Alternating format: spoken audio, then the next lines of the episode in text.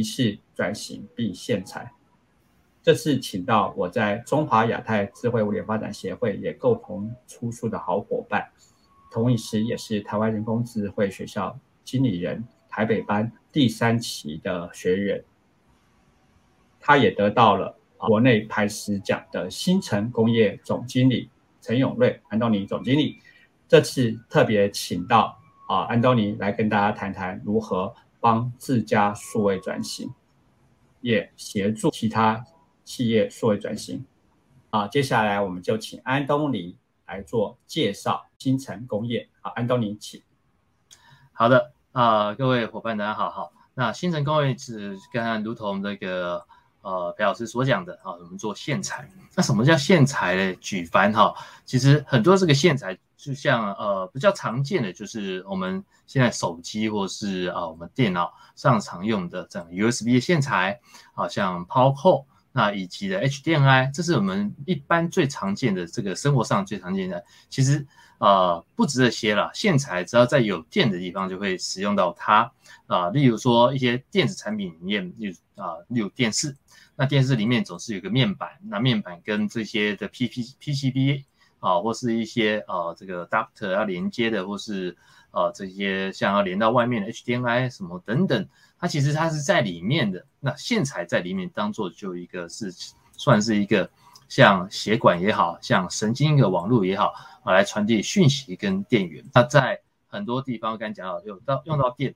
那用到电的可多了，例如说啊这个家电产品，然后是是汽车，然后是医疗器材啊等等，这非常多。那新城工业现在。呃，在这一两这几年呢，零八年我开始导入汽车认证之后嘞，这几年呢，啊，在汽车上面的一个线材上面琢磨蛮多的，那在这方面也成长蛮多的。现在新城工业以呃现为现在是在导入 ESG 啊，例如说啊这个碳呃这个能源掌控、能源控管或是这个碳排放部分，要往这个电动车的线材啊来做一个呃。的算是抢攻这个市场。那除了那之外，我刚才有讲到很多工业的，哈，像机器设备，啊，医疗器材，或者刚才讲的这些电子产品，啊，我们其实都有在做相关的类似线材。只不过我们做的线材比较属于工业，啊，然后像那种消费性的，刚才讲的 USB 的部分，反而是我们做的比较少。啊，新能工业，呃，在这方面是在呃。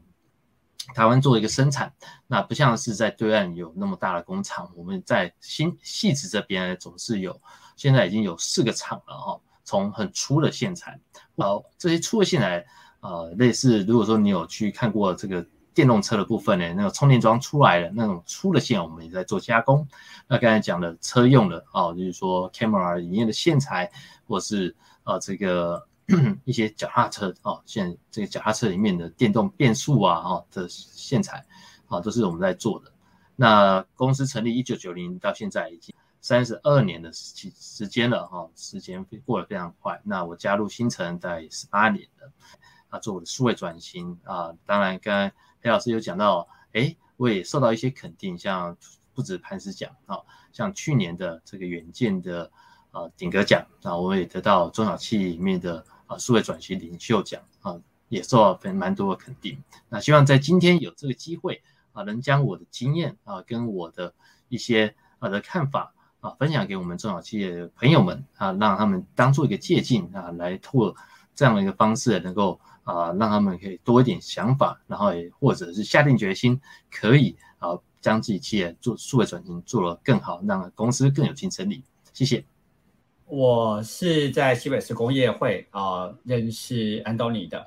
安东尼其实啊是一个非常积极向上，而且非常认真的一个人哦。当年啊在西北市工业会听到他最转型的故事哦，整个就被震撼到哦。他是一个非常认真的一个人，所以呢。啊，当然这个故事不是我一个人听就好啊，大家大家一定也想听这样的一个故事，所以我们接下来要请安东尼说来讲，你为了什么要帮新城工业来做数位转型啊？你为什么想做开始转型啊？我们请安东尼来跟大家讲这一块啊。其实，嗯，数位转型算是这几年哈蛮夯的一个呃这个议题啦，就所谓的数位转型能够成功，就是有山西来推动哈。那这三系统 CEO、CTO 还有个 COVID-19 啊，所以这个最近议题很夯。那其实呢，我还没有在这个议题还没有呃发酵，或者说还没有这么夯的之前，哦，在二零零四年啊，我就已经回到公司。其实，在那之前，我在呃外面在资讯业啊待了啊这个六年时间，从一个菜鸟的城市设计师到啊专业经理，那中间呢。呃，也遇过啊，所谓两千年那时候的啊，这个网络泡沫化，那也遇到这个千禧年的啊，那时候为了千禧年啊，就要修改很多城市，那也从这个所谓的 mainframe，我说一开始就是从啊这个大型主机这样的啊城市设计师啊，然后再被派到这个中央鉴宝局去写 Oracle 城市。啊，所以写这些城市之后，就转向说，哎，那我要学更多，学 Web，Web 之后，哎，那时候有一种叫 PDA 的，那时候哎，就用 PDA 写了很多的系统，比如说啊，这餐厅的无线点单系统，在二十年前的时候，其实在那时候算是非常先进啊，一度想要说我要来创业看看，那后来那时候创业风没那么的呃风，在那时候我就觉得哎，太年轻，才二十几岁啊，那因此来讲说，哎。我我也非常刚才有讲到，我也非常喜欢去学习。好，除了这个专业的电脑这样城市设计啊之外啊，电电脑相关的，除了学英文，那我也去上了很多呃管理课程，然后例如说知识管理。那这个是我记得当初有叫天使什么的知识管理的营，但是由呃卢锡鹏跟曾永龙啊他们所组成的。那我就里面学到说，哎。啊，原来我的资讯的这样的技术其实是可以帮助到企业啊，帮助到公司在知识上做管理，也可以啊让公司的整个竞争力能够透过这样的管理方式能够提升起来。因此呢，我就想说，可不可以回到自家的工厂啊，来协助啊我们公司新城工业这方面，也是自家公司哈，呃，让整个透过资讯来提升竞争力。好。那这个回到数位转型也，我最近在看一本书哈，它上面有讲到，其实最早提出提出数位转型的是呃二零一一年哦，这个 MIT 就所谓的麻省理工大学的沙龙哦管理学院，他所提出来说，啊数位转型就是利用数位科技来帮助公司提升竞争力。其实跟我回到公司那时候的啊这个想法啊，其实是一样，初衷是一样，就是想利用我的资讯科技来协助。我们新城工业能够在透过资讯可以变得更呃有效率，然后呃可以提升竞争力。好，那果不其然，我回到公司我发现啊，天哪，我们公司竟然 email 还在播，就是以前中华电信啊，这个就是一个 email，然后整个公司就拿一个 email，然后呃一一页式的网页，就是一个类似 Word 这样做出来的 homepage 这样子哈。我看到我说啊，这个是资讯沙漠，所以。呃，我从那时候就开始啊，一开始不是像有一些像像那些企业啊的二代，他回到公司是从特殊，我不是，我是从 MS 开始做起，那一路开始。那如果就如同啊，我刚才所讲，二零一一年啊，这个沙龙管理学院所讲的那一句话，就是透过利用数位工具来帮助企业就提升竞争力的话啊，那我想我在。二零零四年就是当做我们公司的数位转型开始，所以有可能听过我的啊一些演讲，会说啊，其实有二零零四年我回去的时候，我其实在做数位富人的动作。那从那时候就开始自己着手帮公司啊来建立所谓的 email server，然后自己来用网站啊、网页啦啊，那甚至写一些小程式来协助公司。那在那之后呢，那因为要去各地方地点，那这个董事长就说：“那你要不要先去学学业务？”就告诉我说：“你你这边有一个网页本，好，现在可能很多年轻人不知道什么叫网页，就以以前很厚的一本，那里面有记录了各式各样的公司在上面有记载。那你要不要去上面找一个？哎，跟我们这个要呃这个产业比较雷同的，哈，可能有需要线材的人啊，去公司做一个陌生人拜访。那当然，呃，一开始，呃，我我一开始是从工程师做起，哈，啊。”这方面呢，会比较会觉得有点恐，就是说会比较生疏。那另外一方面就是说，哎，这是什么时代了哈？那在二零一四年，其实已经这个很多的商办呐、林立啦，那很多的呃这个办公室或是这个保全前面就是说啊，是禁止来销售、禁止来推销啊。那像我们现在公司自己也有这样的一个呃禁止推销的一个这个 一个警语哈。那我想说，嗯，哎，那我是不是可以利用我自己的一个方式？那我就用网站，然后加上关键字的方式，在二零零六年的时候，哎，透过啊一年花了超四十万的这个关键词的费用，哎，帮公司哎在啊达到哦我自己业绩哈从那边来达到哈一千万，好，那这是网络行销的部分哦。那从此之后，我觉得哎这蛮不错。那因为我刚才讲到。第一站是从业务开始，那董事长说好啊，那你做起来有点成绩了，做已经做一年多，有点成绩了，那我们总是要去生产线上面去学习嘛，哈，啊，我就去啊去各个制造部门啊，可能去换换模学，每次去到几个月时间然后啊去学习怎么样去换模，怎么去当这个黑手啊，怎么当学徒啊这样的一个方式啊，以后啊你再跟其他的。啊，这个啊，那些老陈也好，或是其他的这个技术员也好，哈，你在沟通上面比较没有一些啊障碍。那这样学习当中，我也才发觉说，哎，我这个公司的业务跟这个现场这边很多的啊，这个资讯不对称。于是我就利用自己的一个技能，就是写程式技能，帮公司诶写了一个所谓的呃生产追踪的一个程式啊，在。在零八年或是零七零八年开始部件嘛，不过那时候手机还不是那么的好，也没有那么的普及哈。那我们是透过一个小的 Key 配就是小的键盘。那这键盘有是有数字键跟一些方形键哦，不多，大概是十十几个十几个按键这样子。但是它可以连到 server，那我在 server 写一个程式，然后就可以接收到，哎，每一张工单到哪一个地方的时候，它就可以啊。来做一个输入啊，那通过这样的方式诶，让我们的生产的这些履历啊，我们生产生产这一些的啊，这个所有的资讯能够在啊电脑上啊，就是在 server 上面可以啊显现出来。那我想，自从我们一开始从资让公司从数位富人开始走向资讯化啊这个步骤，到这样的生产产品资讯生产的过程的资讯能够。啊，被追踪，我称为这个是所谓的数位富人这个时代哈。那当然还有其他小城市，例如说委外的城市啦，啊，还有这个在当时我们一啊有后来有导入 ERP 系统，那这个 ERP 系统也是我啊亲自带领他们去导入进去的。那还有一些其他的啊，蛮多的看到很多的像啊这个客诉的系统啊，哦，那还有等等。那我想这个是为公司做一个数位富人的时代。一二零二零年开始，我称为啊这个数位优化的时代。什么叫数位优化？就是把之前做的这些所有系统能够整合在一起啊，整合在一起就变成一个呃能够直接在这个我们的平台上面，我们的啊这个一个数位站亭上面可以看到所有厂区的啊生产线上面的任何这个资讯，都可以即即时在那边看到。然后最终还把我们的呃所谓的 OEE。也就是说，全场的这个呃工作的效能都能够透过 OEE 方式啊，是制造部分的透过 OEE 方式给我显示。那并且呃能够了解说，我们这个产品生产出来的时候，它的一个成本，就是整个产品在经过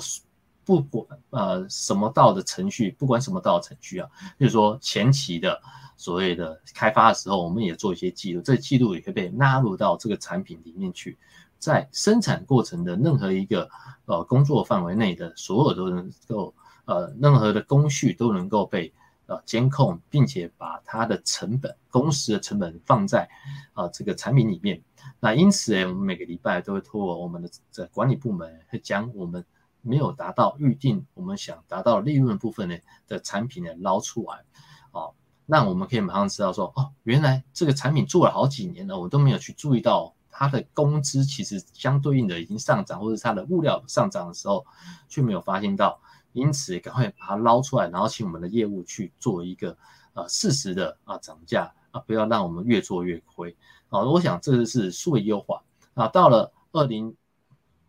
二年之后，二零二一二二年之后，我就所谓要数位转型。那这个所谓数位转型，我想要迈入的就是说啊，有一个最大的平台，这个大的平台是能够可以让啊我们啊上就上下游能够整合在一起，甚至透过我们自己开发的所谓 Cloud K 的部分呢，从我们的设计上面就可以直接展开成我们生产线上面可以生产，又可以追踪，又可以直接报价，还这个甚至呢啊能够。在生产线上面，透过我们的手机就可以将我们生产参数直接输入到啊我们的机台设备里面去，达到所谓的工业四点零啊这样的一个形态。那我想这样一个历程就是所谓呃数位转型呃整体的一个历程。那当然这个数位转型还有蛮漫长的时间。我还有刚才讲的，我甚至我们现在今年会导入机械手啊，这些手臂也会跟我们的 MES 互相做沟通。那我们一旦呢智慧排程排好了，然后甚至到晚上，它机械手臂也会自己来做运作，达到一个所谓的熄灯工厂。那是二零二二年之后开始做的事情哈。那因此要说我哪时候做数位转型，呃，我说十八年前吧，应该是十八年前就做数位转型了。因为其实因为数位转型还有很多期待。如果是说真正数位转型是一九年啊，数位转型呢这样的规划啊，如果按照我刚才所讲的，一九。二零二一年，哦，不断规划尝试，然后买新机台进来，然后跟我们平台能够串接在一起，这是然后达到工业四点零这样的一个模样，哦，是啊，算是数位转型，这应该是从现在开始做起，好，那这个是我数位转型的呃简单的呃一个历程，要跟大家报告一下。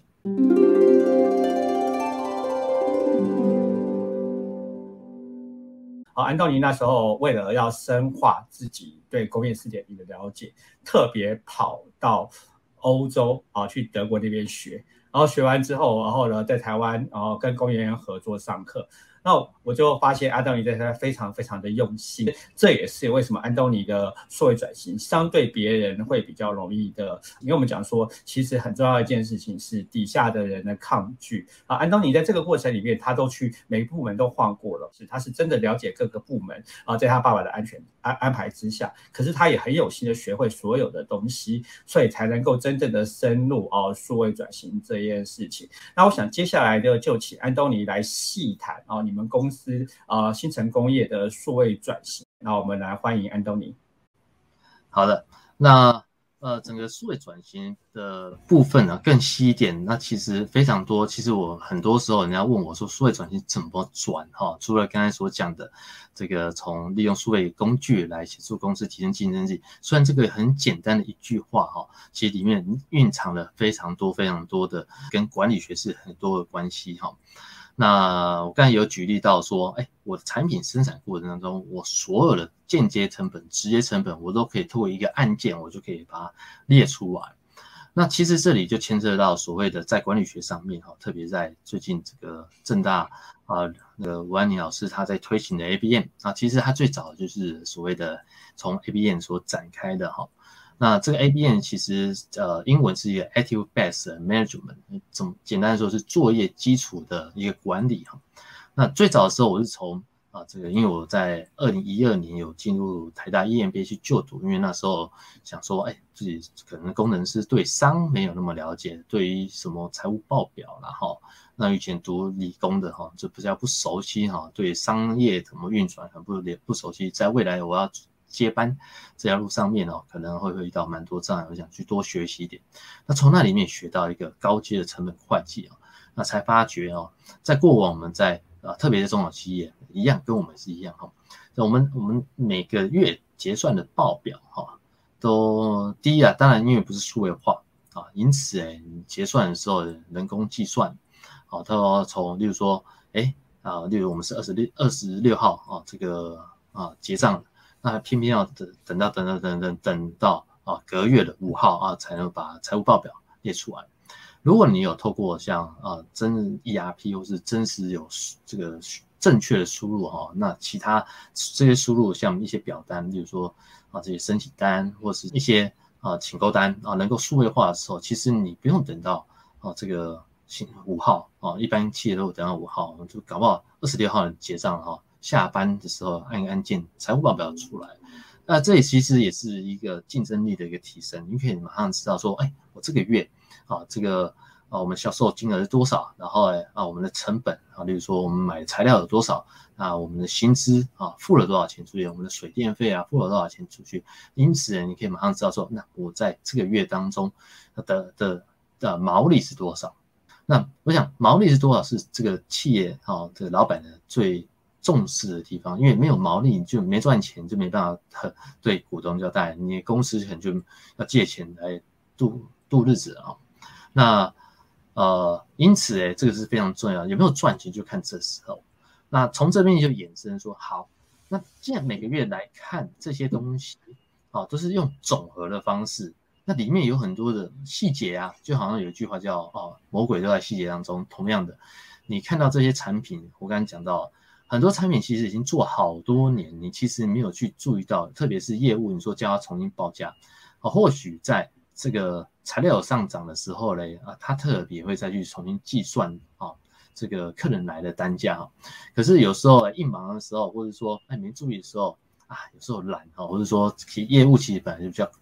开源的这一块啊，他可能就输入掉。那因此啊，反正到最后最终结算的时候，哎，超把哎啊有赚钱啊，有赚钱就好嘛，对不对？啊，其实里面有很多已经做好多年啊，都不晓得有已经已经没有赚钱了，甚至到亏钱也都有可能。因此呢，这 A B N 其实把所有的公司里面的不管直接间接啦，或者是这些这些啊这个日常的开销支出啊，都其实都可以把它算进来。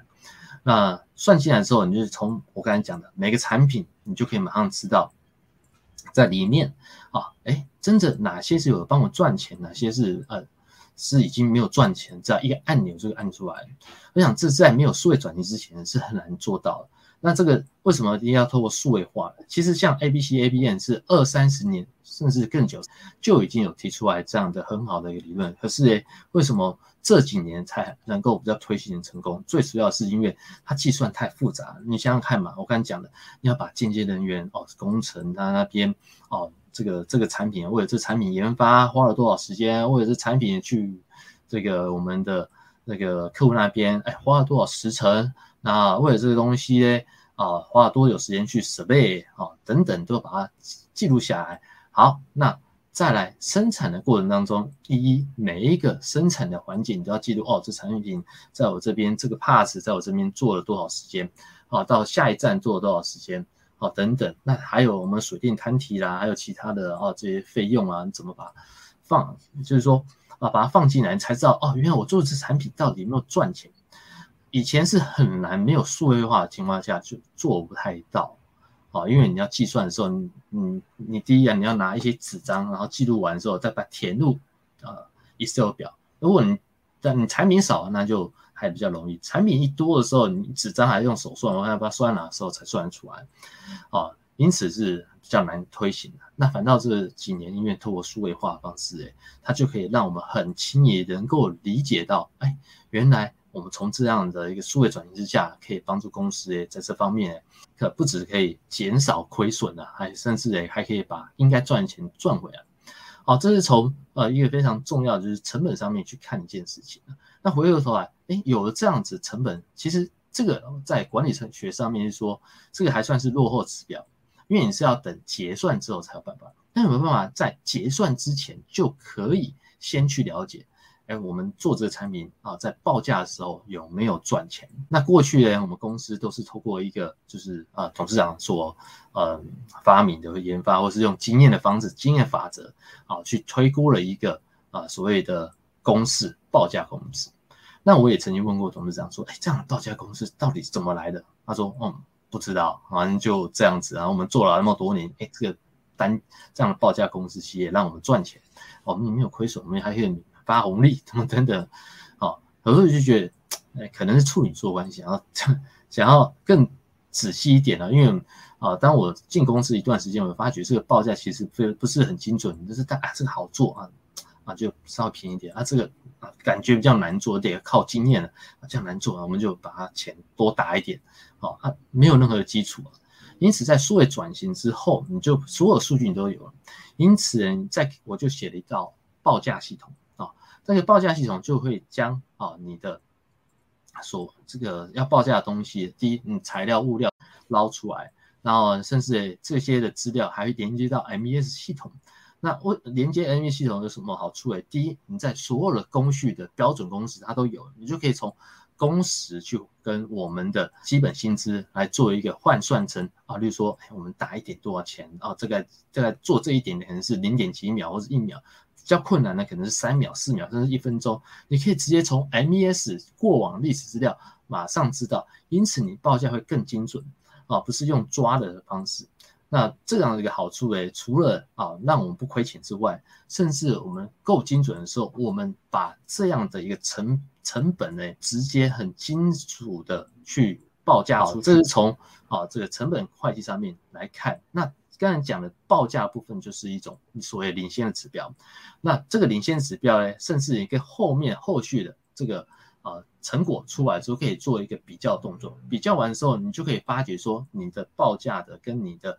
后面的所生产的，在因为业务它可能在前端、后勤或者生产这方面，它可能有些没注意到，因此那它可以除了刚才讲的说比较精。相对比以前更精准之外，你还可以更发觉哦，原来里面还有一些东西是有可能是疏忽没有报对，没有报对单价，因此你的计算跟你的方式就会相对变得更好，甚至于从这里面可以再去进一步的去啊了解生产线上面，哎有没有哪些浪费啊？为什么有这些做法？我们为什么不知道嘞？是不是这个生产过程当中的生产线上面自己哎额外多出来？哦，我想这。呃，这是从一个成本里面变成从落后成本，去看到这个领先指标，领先指标相对的，我们再来看到我们的这个公司里面的啊任何的生产状况，从这里面呢看得一清二楚。还有一个现在讲的工业四点零平台，对外我我现在也在开发所谓的 AI 啊来拍照辨识。我们这产业的啊，例如连接器，那提供了我们客人很方便的去寻找他想要找的连接器，找到他要的厂牌。那过往的当中呢，都是必须拍个照片给我们，透过我们的这个业务的啊很好的经验啊，或者说我们的工程师那边有一些经验，那再提供给我们的客人。啊，现在不用，我只要拍照，透过 AI 就可以理解，甚至还拍完照了解之后，他想要哎。那我要设计，我就当它导到我的平台上面，我的平台一拉就可以知道他所要设计的产品是的图面，甚至报价出来。那后面的运作，等他下单完了，我里面的工单也出来了。工单出来之后，我就把我这个 MES 系统现在正在收集所有工序资料整合在一起，调到智慧排程。啊，在所有的过程当中，只要第一次能来做设计。后面的只要抛转，不用再工程像以往啊，都要工程师来做，甚至可以通过 RPA 的方式，让这样的自动化方式诶走得非常更顺畅。那这个是所谓的工业四点零想要达到的一个精神。哦，谢谢安东尼刚刚精彩的简短分享。啊，其实如果大家想要了解更多的话，啊，可以去翻我跟安东尼合作啊合作的这本书啊，他关于工业四点零的部分，他那本书里面啊，就是所谓的呃，现在已经做好的部分，然后他有非常详细的说明。啊，当然，它背后还有一个很重要的东西，就是所谓的节能减碳啊，这也是现在我们说，呃，安东尼接下来啊，他刚一开始提到啊，他想要投入 ESG 的部分。那关于这部分来讲，就是当然是关于新城工业啊本身的未来展望啊，因为这件事情对我们未来影响是非常非常的大。我们请安东尼来跟大家介绍。好的。那刚才有讲到，除了工业四点零外，那这个 ESG 是现在非常重要议题。其实 ESG 这样议题，其实早就呃很早在二十年级就已经很多人在讨论哈。那只是说那时候大家都还在观望当中。那可是现在呢，大家发觉在特别在啊去年啊这个巴，其实前年就应该开，后来就就延到在去年的时候，那这个巴黎协会里面哎发觉说哎推行了十年哦，竟然温度还在上升哦。所以大家都非常紧张，而且我们呃不是说我们这一代哈，我们还有后面子孙孙，所以你们应该要赶快来立法。所以在二零二三年就是就明年的时候，那基本上上市上柜公司都要去揭露他们做这个 ESG 的相关的报告。在二零二六年哈，这个欧洲就要去课所谓的碳边界的这个碳税的部分哈，是大家全世界共同的一个呃目标。台湾大概是呃，我记得二零五二零五零年的时候。那因此，在这个议题啊，然后我们是要永续期，因此我们要对这个我们未来尺寸当然有做一些关怀啊。所以呢，那另外一方面呢，其实在呃这个二零，我不知道二零一零年或是二零一几年，我其实我就已经上过政府所办的人员控管这样的课程。我那只是那时候议题就没有那么大哈。那当然啊，我有帮公司做一些啊节能减碳的公司。那我们啊这个一旦啊，你比如说我们有色素机，我们色素机我们做一些。包包覆了，让这个温度不要散发，那因此能够做一些节能的部分。那甚至呢，啊，董事长啊，那时候也聪明，他说：“那好啊，那我们下班之后就要把大这个总电源全部关掉，除了冰箱或是 server 这一块。”那现在呢，从今年开始啊，我讲从 ESG 这一个议题，不是只有这个碳的部分哦，其实碳跟很多地方其实牵扯的是，呃，电的部分，因为我们电很多是用这些，例如说燃煤或是天然气。那其实燃煤跟天然气其实会啊，这个啊产生二氧化碳。那这一块部分呢，其实啊，我们现在做的方法是先从啊所谓的 ISO 五万零的能源管控部分，然后接下来就是今上半年会做 ISO 五万零，那年终之后开始做 ISO 五万。呃，I ISO 一四零六四在做一四零六七，一个是温室气体的盘查，一个是啊碳足迹的部分。